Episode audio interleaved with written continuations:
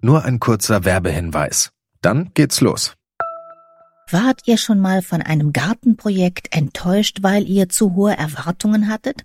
Setzt euch lieber Ziele, die ihr wirklich erreichen könnt. Hier kommt ein guter Vorsatz, der wirklich realistisch ist. Dieses Jahr um die Altersvorsorge kümmern. Mit Clark könnt ihr euch ganz einfach dazu beraten lassen. Die kostenlose App hilft euch zum Beispiel dabei, mehr aus eurer Rente zu machen. Innerhalb weniger Minuten bekommt ihr einen Altersvorsorgevergleich, der euch die Top-Tarife anzeigt. Und wenn ihr euch die Clark-App runterladet und zwei eurer bestehenden Versicherungen eintragt, dann schenkt euch Clark mit dem Code GARTEN34 einen 30 Euro Shopping-Gutschein. Den Link findet ihr in den Show Notes.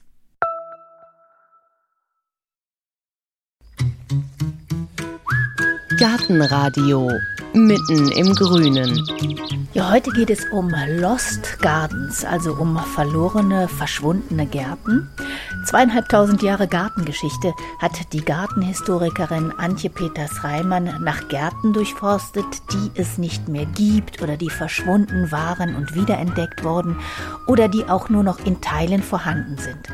22 Gärten aus Europa, dem Nahen Osten oder Südamerika hat sie in ihrem Buch Lost Gardens porträtiert. Und wir haben uns für einen Eindruck, was das für Gärten waren, warum die verschwunden sind und wie sie manchmal durch Zufall wiederentdeckt wurden. Also da haben wir uns mal eine Handvoll dieser Gärten rausgepickt. Zum Beispiel einen Garten in Italien, der schon vor 500 Jahren angelegt wurde und den man vielleicht mit dem Überbegriff humorvolle Hydrologie beschreiben könnte. Es ist ein Garten in England dabei, der von einem Musikmanager wiederentdeckt wurde. Und bei einer Gartengeschichte, da sträuben sich einem die Nackenhaare, weil da ein Kräutergarten, ein Heilpflanzengarten Teil der Vernichtungsmaschinerie der Nationalsozialisten war. Und all diese Geschichten hat Antje Peters Reimann mir mit Blick auf ihren eigenen Garten in Essen erzählt. Fast alle jedenfalls.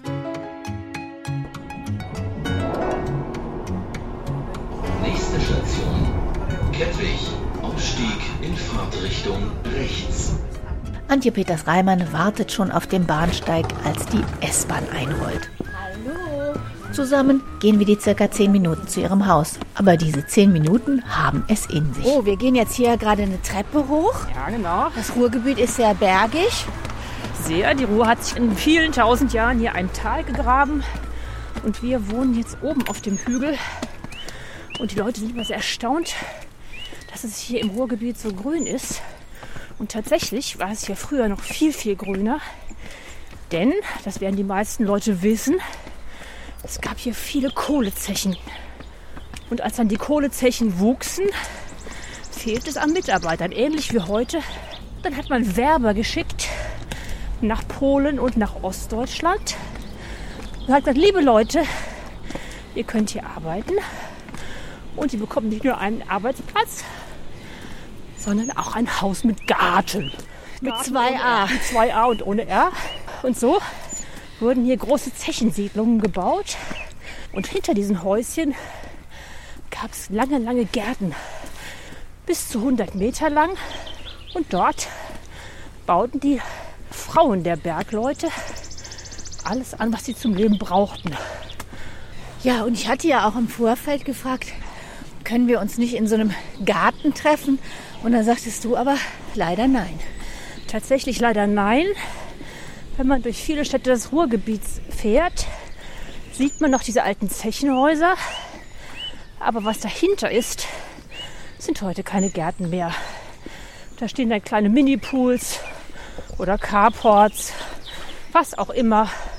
Und auch in diesen alten Zechen, die Zeche Zollverein, kann man sich ganz viel angucken. Da ist nirgendwo ein so ein Beispielgarten Es aufgebaut. mag vielleicht noch hinter dem einen oder anderen Haus einen Garten geben, aber überleg mal, es ist doch schon seit so vielen Jahren gar nicht mehr nötig, dass man das, was man essen muss, selbst anbaut. Hat jetzt aber gerade eigentlich ein großes Revival. Hat ein großes Revival. Aber dazu müssten eigentlich die Leute auch wissen, was einst hinter ihren Häusern war. Und viele der Leute wissen es tatsächlich gar nicht mehr. Ein klein bisschen hat es so ein bisschen Umschwung gegeben, glaube ich, in letzter Zeit. Sind ja auch viele Familien mit Migrationshintergrund zugezogen und die bringen ihre Gartenkultur mit. Und die fangen tatsächlich jetzt auch wieder an, hinter ihren Häusern Gärten zu bewirtschaften. Und zwar mit Pflanzen, die sie aus ihrer Heimat kennen. Aber nur natürlich, wenn sie hier in diesen Breiten auch wachsen. Du hast ja in deinem Buch 22 Gärten ausgewählt aus zweieinhalbtausend Jahren Gartengeschichte. Warum sind die Zechengärten dabei? Weil sie ein ganz typisches Beispiel fürs Ruhrgebiet sind. Und vor allem es sind verlorene Gärten. Ich schreibe ja über Lost Gardens, so heißt ja mein Buch auch mit dem Titel von verschwundenen und wiederentdeckten Gärten. Und manche Gärten sind wiederentdeckt worden und manche sind tatsächlich verschwunden. Und diese verschwundenen Gärten sind eben auch diese Zechengärten des Ruhrgebiets, was sehr schade ist. Wir sind angekommen. Vor dem Haus ein kleiner Vorgarten mit Hecke und vielen Stauden und hinter dem Haus kein Zechengarten, keine Gemüsebeete, aber eine Blütenexplosion. Obstbäume, Apfelbäume, Felsenbirne leuchten in unterschiedlichen Weißvariationen. Dazu das lila-blau von hunderten, circa 10 cm langen Knospen eines gewaltigen Blauregens, der sich rund um das Terrassen- und Treppengeländer hinunter in den Garten am Hang windet. Auf einem langen Tisch im Wohnzimmer liegen eine ganze Reihe von Büchern und Bildbänden. Und wir fangen mit einem verschwundenen Garten in Köln an, den habe ich mir gewünscht, denn an dem Gelände fahre ich tatsächlich jeden Tag mit dem Fahrrad vorbei. Da erinnert nichts mehr an einen Garten. Heute steht da eine exklusive Seniorenresidenz. Der Garten, um den es geht, wurde Mitte des 13. Jahrhunderts angelegt. Da war der Kölner Dom noch eine Baustelle und in Blickweite der Dombaustelle, hatte ein Dominikanermönch einen Klostergarten angelegt. Anders als der Garten ist der Name des Mönches wahrscheinlich noch vielen ein Begriff. Er war einer der berühmtesten Gelehrten seiner Zeit, ist heute noch der Schutzpatron der Naturwissenschaftler und er hieß Albertus Magnus. Ja, Albertus Magnus war ein Mönch, ein Dominikanermönch und Philosoph. Der kam aus Paris, wurde er gerufen nach Köln um dort einen Lehrstuhl aufzubauen, würde man heute vielleicht so modern sagen. Und mitten in der Stadt in Köln, wo früher, glaube ich, die Hauptpost war, wenn ich es richtig weiß, war das alte Dominikanerkloster. Und dort ließ dieser Mönch einen Garten anlegen. Ja, so würdest du mir jetzt sagen, na ja, das wird so ein Klostergarten gewesen sein mit Kreuzgang, wo man betet und fromm die Bibel liest. Nein, es war einer der ersten Lustgärten des Mittelalters wirklich ein Garten, der nur der Freude und dem Spaziergang und der, des, der Lust dient. In der Mitte muss man sich vorstellen, war eine grüne Rasenfläche. Grüner Rasen war ihm ganz wichtig. Das sollte sich, so sagte er, wie ein grünes Tuch in dem Garten ausbreiten. Drumherum waren Beete mit wunderschönen Duftpflanzen. Ganz wichtig war für ihn auch der Duft. Und dieser Garten, wenn man diese Beschreibung aus dem 13. Jahrhundert liest, denkt man eigentlich, der ist gestaltet wie nach den Prinzipien von Feng Shui. Da geht es darum, wo ist welcher Platz richtig? Wo muss zum Beispiel eine Gartenbank stehen, damit man, wenn man darauf sitzt, sich beschützt fühlt? Oder wie müssen die Bäume ausgerichtet sein, dass sie im Sommer Schatten bieten oder auch Schutz vor Winden? Und die Pflanzen sind so ausgerichtet, dass der Wind so drüber streicht, dass der Duft mitten in die Nase weht. Er war so ungewöhnlich schon zu seiner Zeit, dass sich sehr, sehr früh Legenden darum gebildet haben. Zum Beispiel eine Legende, ein König aus Holland kommt, um eigens diesen berühmten Philosophen zu besuchen. Man muss sich vorstellen, man ist im Januar mitten im eiskalten Köln. Das war bestimmt auch damals schon nicht sehr gemütlich. Die Gäste kommen an und erwarten, dass sie jetzt ins Warme geführt werden. Nein, mitnichten. Der Philosoph begrüßt den hochrangigen Gast und sein Gefolge und führt sie raus in den winterlichen Garten. Draußen war es eisig kalt. Schnee bedeckte den hartgefrorenen Boden. Die Gäste begannen zu murren. Aber nachdem sich alle gesetzt hatten und man die Speisen erwartete, verschwand der Schnee auf einmal. Sonnenstrahlen leuchteten. Die Luft wurde warm, die Erde ließ Grashalme keimen und brachte blühende Blumen hervor.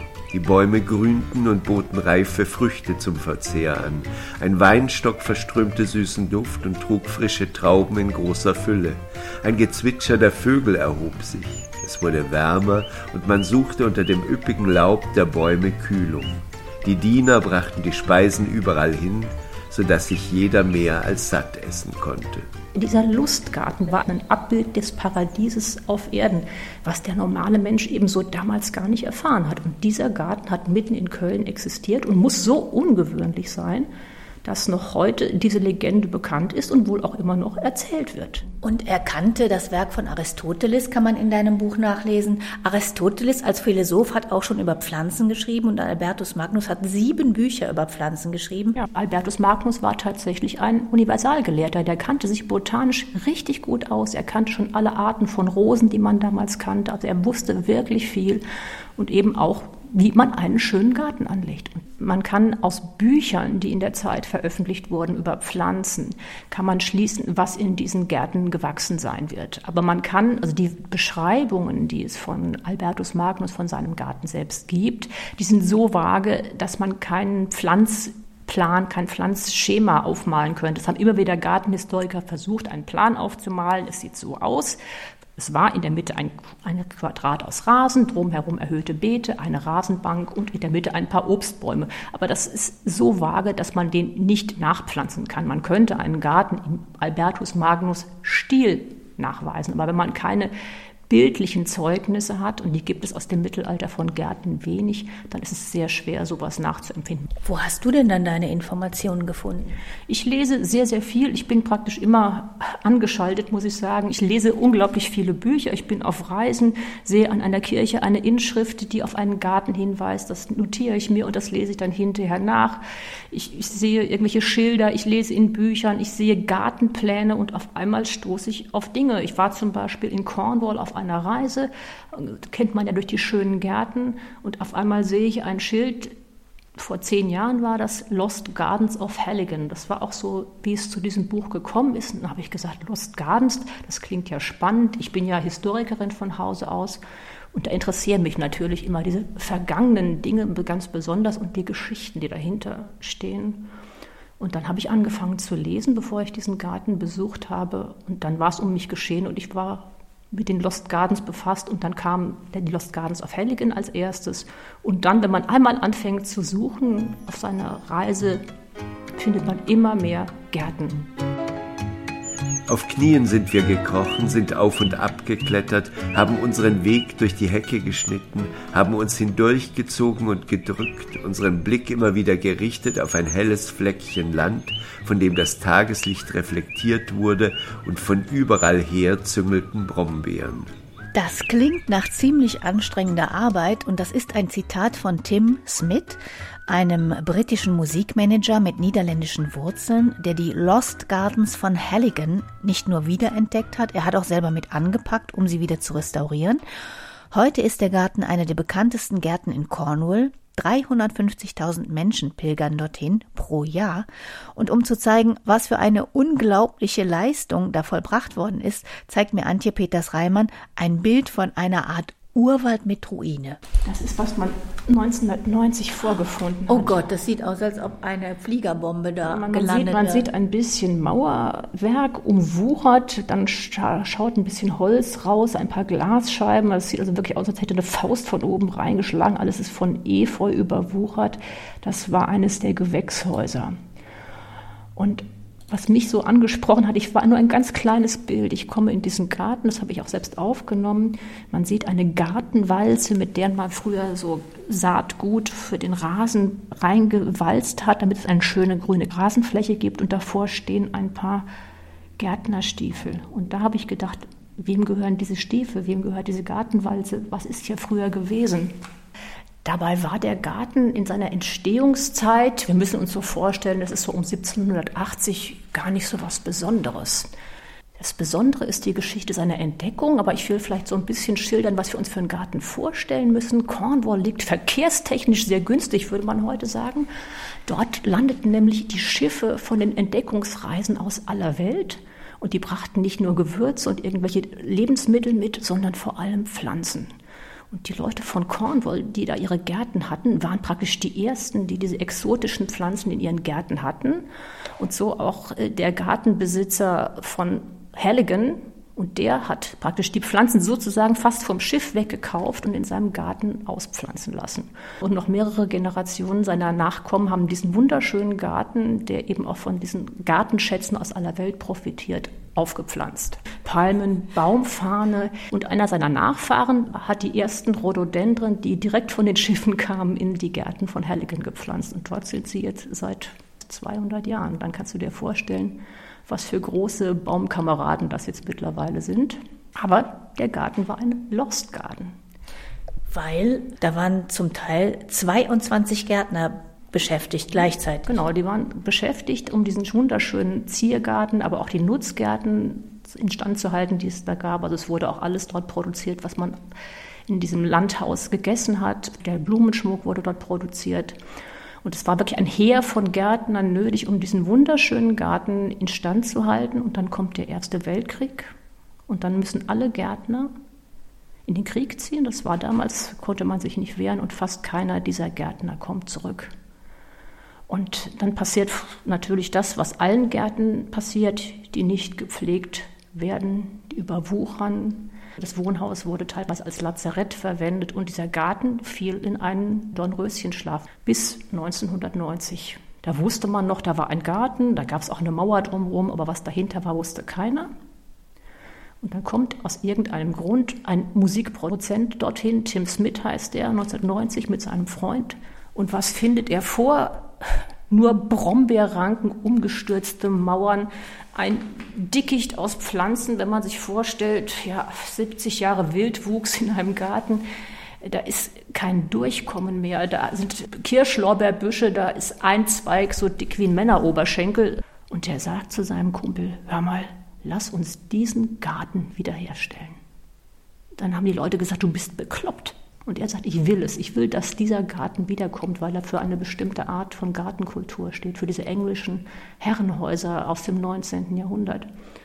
Und er schafft es tatsächlich mit einem Heer von Freiwilligen, diesen Garten wiederherzustellen. Das heißt wirklich Büsche roden, er verschafft sich Zutritt zu eingestürzten oder halb eingestürzten Gewächshäusern, muss immer Angst haben, dass er von Mauern erschlagen wird. Mit Metalldetektoren ist man über die Erde gegangen und hat dort diese alten Pflanzetiketten gefunden. Gut, dass sie aus Metall waren, da stand nämlich drauf, was dort alles gewachsen ist.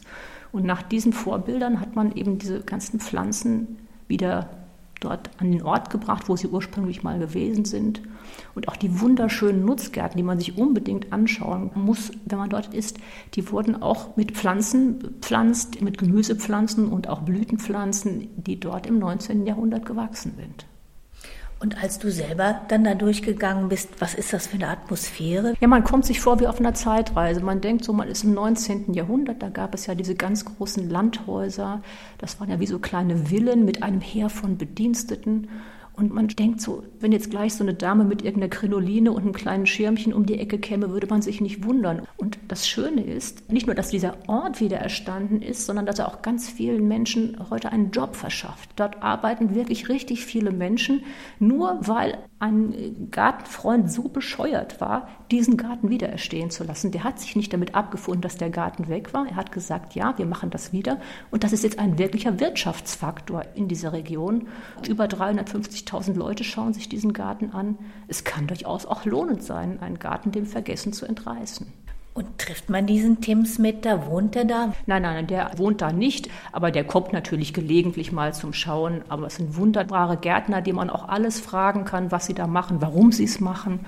Dort wird nach biologischen Methoden gegärtnert, Gott sei Dank nicht mehr wie früher. Früher hat man ja Pflanzenschutz mit Strichnin und solchen Dingen betrieben.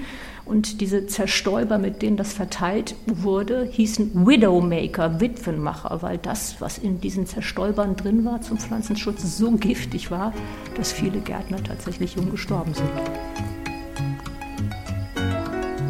Ja, früher war auch nicht alles besser. Obwohl, wir haben da jetzt mal ein Beispiel. Wir machen uns auf in einen Garten, einen Park, etwa 1200 Kilometer südlich von Essen. Es geht in die Toskana und da wurde vor Pi mal Daumen 500 Jahren ein Garten mit einer hydrologischen Ingenieurskunst, man könnte auch sagen mit einer Art Wasserhumor angelegt.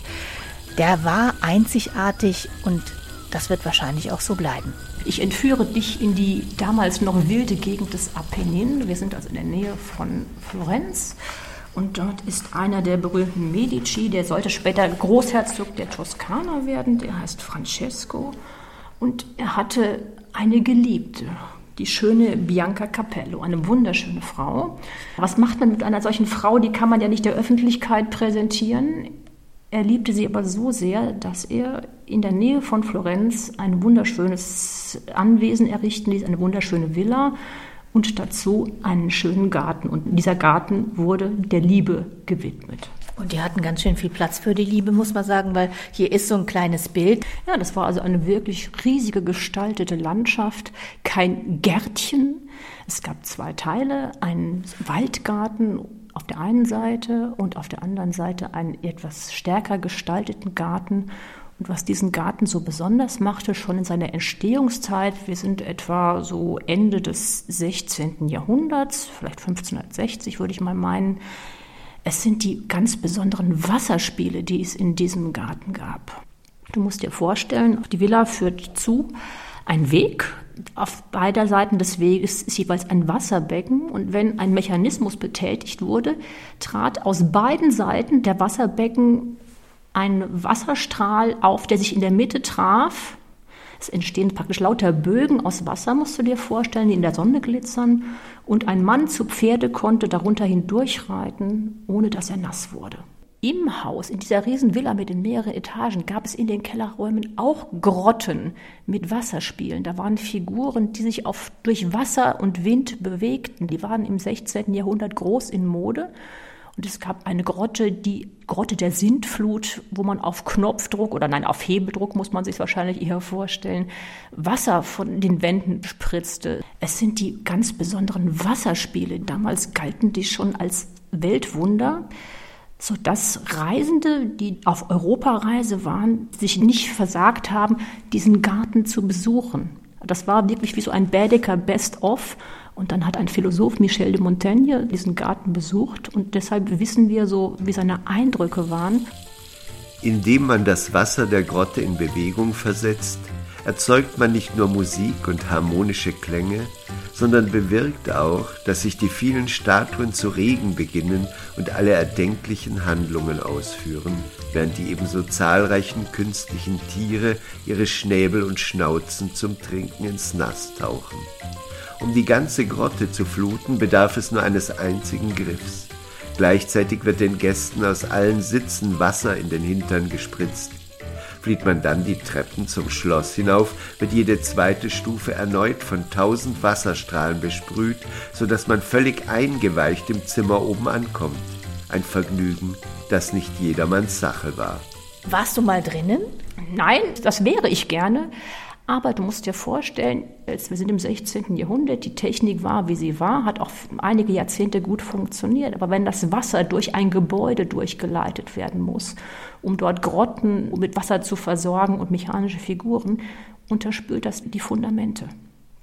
Und irgendwann war dieses Haus kaputt. Es musste abgerissen werden. Der Garten wurde vernachlässigt. Die Nachfolger unseres Medici-Fürsten fanden den Garten nicht mehr interessant. Er wurde dann irgendwann umgewandelt in einen Landschaftsgarten. Die Figuren verschwanden. Man sieht einige noch in den Boboli-Gärten. Und heute sieht man noch einige Reste und der Garten ist da, aber ich kann natürlich nicht mehr mit dir in die Grottenräume gehen, weil es sie nicht mehr gibt. Der ist ja etwa 12, 13 Kilometer nördlich von Florenz. Rein kommt man schon noch als Besucher ja. in das Gelände. Ja, der heißt heute Parco Demidov, nach einem der späteren Besitzer. Das ist ein Landschaftsgarten, der ist immer noch sehr schön, keine Frage. Aber wenn man die Bilder sieht, äh, was dort einst gewesen ist, ist es ein schwacher Abglanz. Man kann durchaus einen Abstecher machen. Man sieht auch noch die eine oder andere Figur aus damaliger Zeit, aus dem 16. Jahrhundert. Aber es ist nicht mehr dieser Prachtgarten, wegen dem so viele Adlige extra einen Umweg gemacht haben auf ihrer Europareise. Für den nächsten Lost Garden, da hat wohl niemand einen Umweg gemacht, jedenfalls nicht freiwillig. Es ist ein Beispiel dafür, wie ein Garten, in dem Kräuter und Heilpflanzen wachsen, in dem es wahrscheinlich gesummt und gebrummt hat, der biologisch bewirtschaftet wurde, Teil einer lebensfeindlichen Vernichtungsmaschinerie sein kann. Es ist die, man kann es kaum anders nennen, perverse Geschichte rund um den Kräutergarten im KZ Dachau. Und ich finde, es ist ein großes Plus, dass Antje Peters Reimann auch die Geschichte dieses Gartens erzählt. Ja, wie bin ich auf den gestoßen? Mit Lesen. Mit Lesen, das war ein Fachartikel in einer Zeitschrift und da ging es eigentlich um ganz andere Angelegenheiten, um Pflanzenheilkunde im Laufe der Zeit und Vergangenheit. Und dann wurde erwähnt, im KZ Dachau hat es einen Kräutergarten gegeben. Man nannte ihn die Plantage. So makaber, das klingt ja eigentlich ganz neutral. Dachau war eines der ersten KZs, das die Nazis komplett aufgebaut haben, um dort ihre SS-Wachmannschaften zu trainieren. Und die Nazis hatten ja teilweise sehr, sehr merkwürdige Vorstellungen von Dingen. Alles sollte deutsch, urdeutsch und so weiter sein. Am deutschen Wesen sollte die Welt genesen, war ja dieser furchtbare Satz. Und so wollten sie auch eine deutsche, naturdeutsche, nationalsozialistische Medizin das war so ein bisschen verquastes Naturbild, bloß keine Schulmedizin, sondern deutsche Nationalmedizin sollte dort ausprobiert werden. Deutschland war schon bald danach auch im Krieg. Das heißt, ich komme nicht mehr so einfach an Medikamente. Und auf einem riesigen Areal wurden dort alle möglichen Pflanzen angebaut, vorwiegend Heilkräuter. Unter anderem auch Gladiolen. Denkt man, das sind jetzt keine Heilkräuter. Doch Gladiolenrhizome enthalten wohl sehr viel Vitamin C und es fehlte den Soldaten an der Front an Vitamin C. Und dann hat man diese Gladiolenrhizome zu Pulver zermahlen und dort an die Front gebracht, damit die Soldaten nicht ans Skorbut treten. Solche Sachen hat man angebaut. Es fehlte zum Beispiel an Pfeffer, an Gewürzen, weil man die ja auch nicht mehr einführen konnte. So hat man zum Beispiel dort den deutschen Pfeffer angepflanzt. Das war eine Gewürzmischung aus Basilikum, Bohnenkraut, Paprika, Dost und Thymian verschiedene Heilkräuter wurden dort eben zu solchen Gewürzmischungen zusammengestellt. Doch wie komme ich jetzt zu einem solchen Garten? Der entsteht ja nicht aus dem Nichts, 148 Hektar groß. Es war eine Moorlandschaft. Diese musste erstmal trockengelegt werden. Dazu hat man natürlich die Häftlinge dort missbraucht, die dort arbeiteten. Die mussten mit einfachsten Dingen, mit Hacken, es gab kein schweres Gerät, mit Hacken und vielleicht Schubkarren erstmal dieses Moor trockenlegen. Niemand wird vergessen, wie die Häftlinge abends in die Lager zurückkehrten. Hinter der Kolonne entkräfteter, taumelnder Menschen wurden immer zehn und mehr Schubkarren mit den Toten und Sterbenden geschoben. Wer Pflanzen und Erntegut stahl und dabei erwischt wurde, dem wurde kurzer Prozess gemacht, erinnerte sich der ehemalige Häftling Stanisław Sametschnik. Diese armen Menschen, die das Moor trockenlegen mussten, haben es viele mit dem Leben bezahlt tatsächlich. Aber der Garten hat auch vielen zum Überleben geholfen. Es ist so ein bisschen zweischneidig, dieser Garten. Es haben nämlich dort auch Leute gearbeitet, die Pflanzenforschung betrieben haben. Die Nazis wollten ja diese deutsche Heilkunde haben und wollten auch forschen auf diesem Gebiet. Unter den Häftlingen gab es ja auch Botaniker und Pharmazeuten. Es gab Fotografen, die Pharmazeuten, Botaniker haben die Pflanzen untersucht, was kann man mit denen medizinisch bewirken. Die Fotografen haben die Pflanzen fotografiert für Fachbücher für neue deutsche Heilkunde. Und so haben die etwas Natürliches deutlich besser gehabt als diejenigen, die auf dem Acker arbeiteten. Die arbeiteten nämlich in Büros und haben Pflanzenforschung betrieben. Und so hatten die praktisch eine Überlebenschance, weil sie wichtig waren. Die anderen, die nur trockenlegen mussten, ob sie starben, hat keinen interessiert. Und so hat dieser Garten viele das Leben gekostet, aber manchen auch zum Überleben tatsächlich geholfen. Und wenn man jetzt nach Dachau fährt und sich das KZ anguckt, erinnert da noch irgendwas an diesen Ja, Garten? man sieht tatsächlich noch so eingefallene Gewächshäuser. Es ist auch ordentlich beschildert, aber man hat es jetzt nicht aufgehübscht oder so und da wieder einen Kräutergarten angelegt. Es ist tatsächlich, hat man es sehr, sehr ja, verfallen, belassen, aber das verstärkt eigentlich diesen Eindruck noch umso mehr. Und das muss, man muss bedenken, das war direkt am Dorf Dachau dran. Also alles, was zum Beispiel an Gemüse überproduziert war, wurde an die Bevölkerung aus dem Dorf verkauft. 148 Hektar kann man einiges produzieren. Das wurde in ganz Deutschland verkauft, aber eben auch an die Bevölkerung in Dachau. Und die Menschen haben gewusst, wo das herkommt. Es war also nicht unbekannt. Ist ja jetzt nur ein ganz kleiner Ausschnitt von all den Gärten, die du beschreibst und die du gefunden hast. Viele sind komplett verschwunden, von manchen gibt es halt nur noch Beschreibungen. Hast du da irgendwelche Gesetzmäßigkeiten festgestellt, woran es liegen kann, dass solche Kulturgüter verschwinden? Was heißt Gesetzmäßigkeiten? Es ist ja immer so, ein Garten ist ein sehr fragiles Kunstwerk. Es ist viel fragiler als andere Kunstwerke wie Gebäude oder Statuen. Es unterliegt dem jahreszeitlichen Wandel. Ein Garten bleibt nicht so, wie er ist. Und nur wenn er gepflegt wird, bleibt er überhaupt ein Garten? Peter Josef Lené hat mal gesagt, nichts gedeiht ohne Pflege. Das ist sehr, sehr wahr.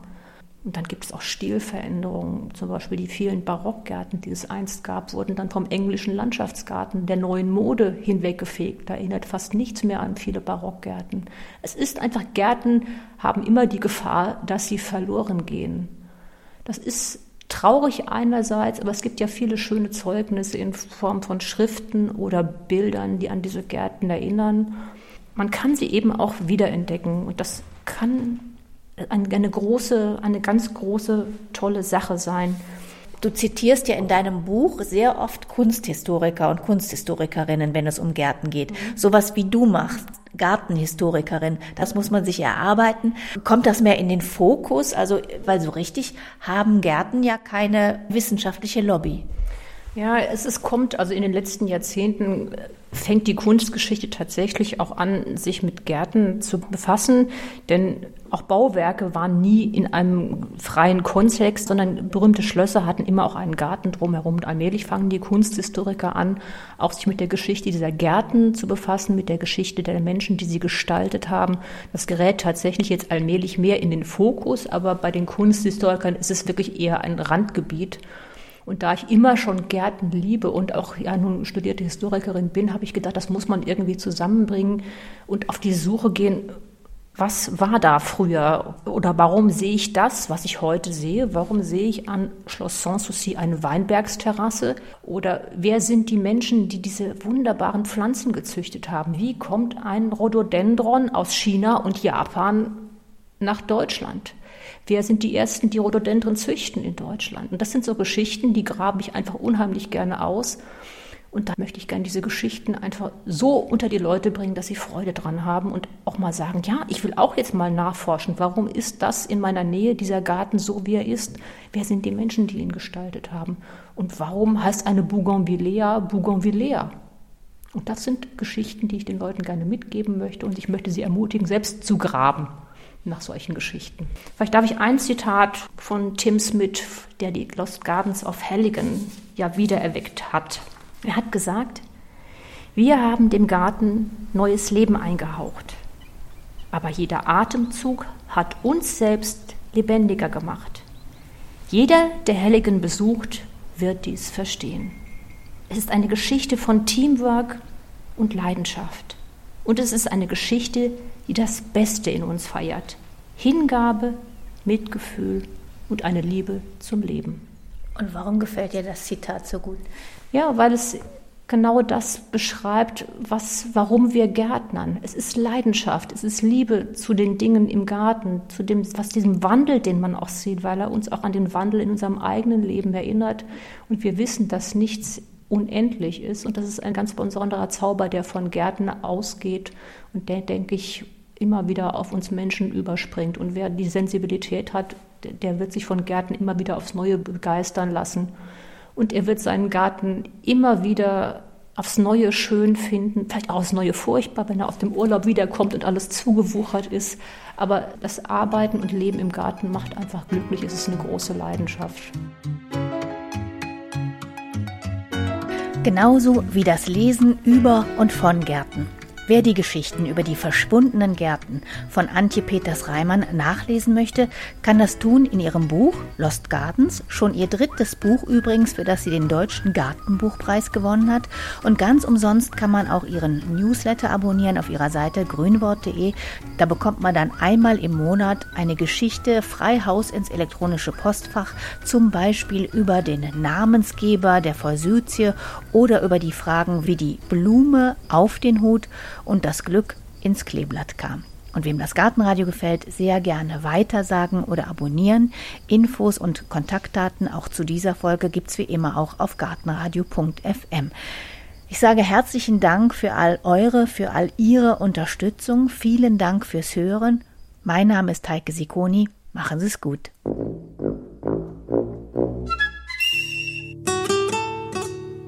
Gartenradio Gezwitscher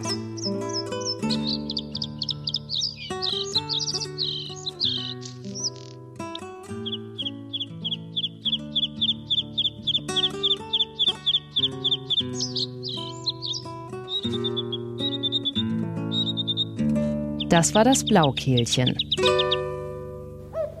Gartenradio Ausblick. In der nächsten Folge geht's um kleine Wilde, um Lichtnelke, um das rundblättrige Hasenohr oder die mehlige Königskerze. Alles Wildpflanzen, die endlich eine Lobby haben. Man kann sie seit ein paar Jahren bequem selber auf dem Balkon und im Garten säen oder pflanzen.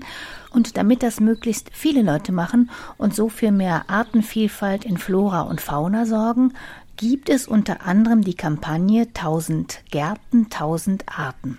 Da hat sich eine Handvoll Organisationen zusammengeschlossen, um gemeinsam mit Hobbygärtnern, Gärtnereien, Initiativen dafür zu sorgen, dass naturnahes Gärtnern wieder mehr Schwung bekommt. Die Alexianer Klostergärtnerei in Köln, die macht auch mit. Und dort lernen wir ein paar dieser jungen Wilden kennen und hören auch, wie viel Schwung die Aktion 1000 Gärten, 1000 Arten dem naturnahen Gärtnern denn schon gebracht hat.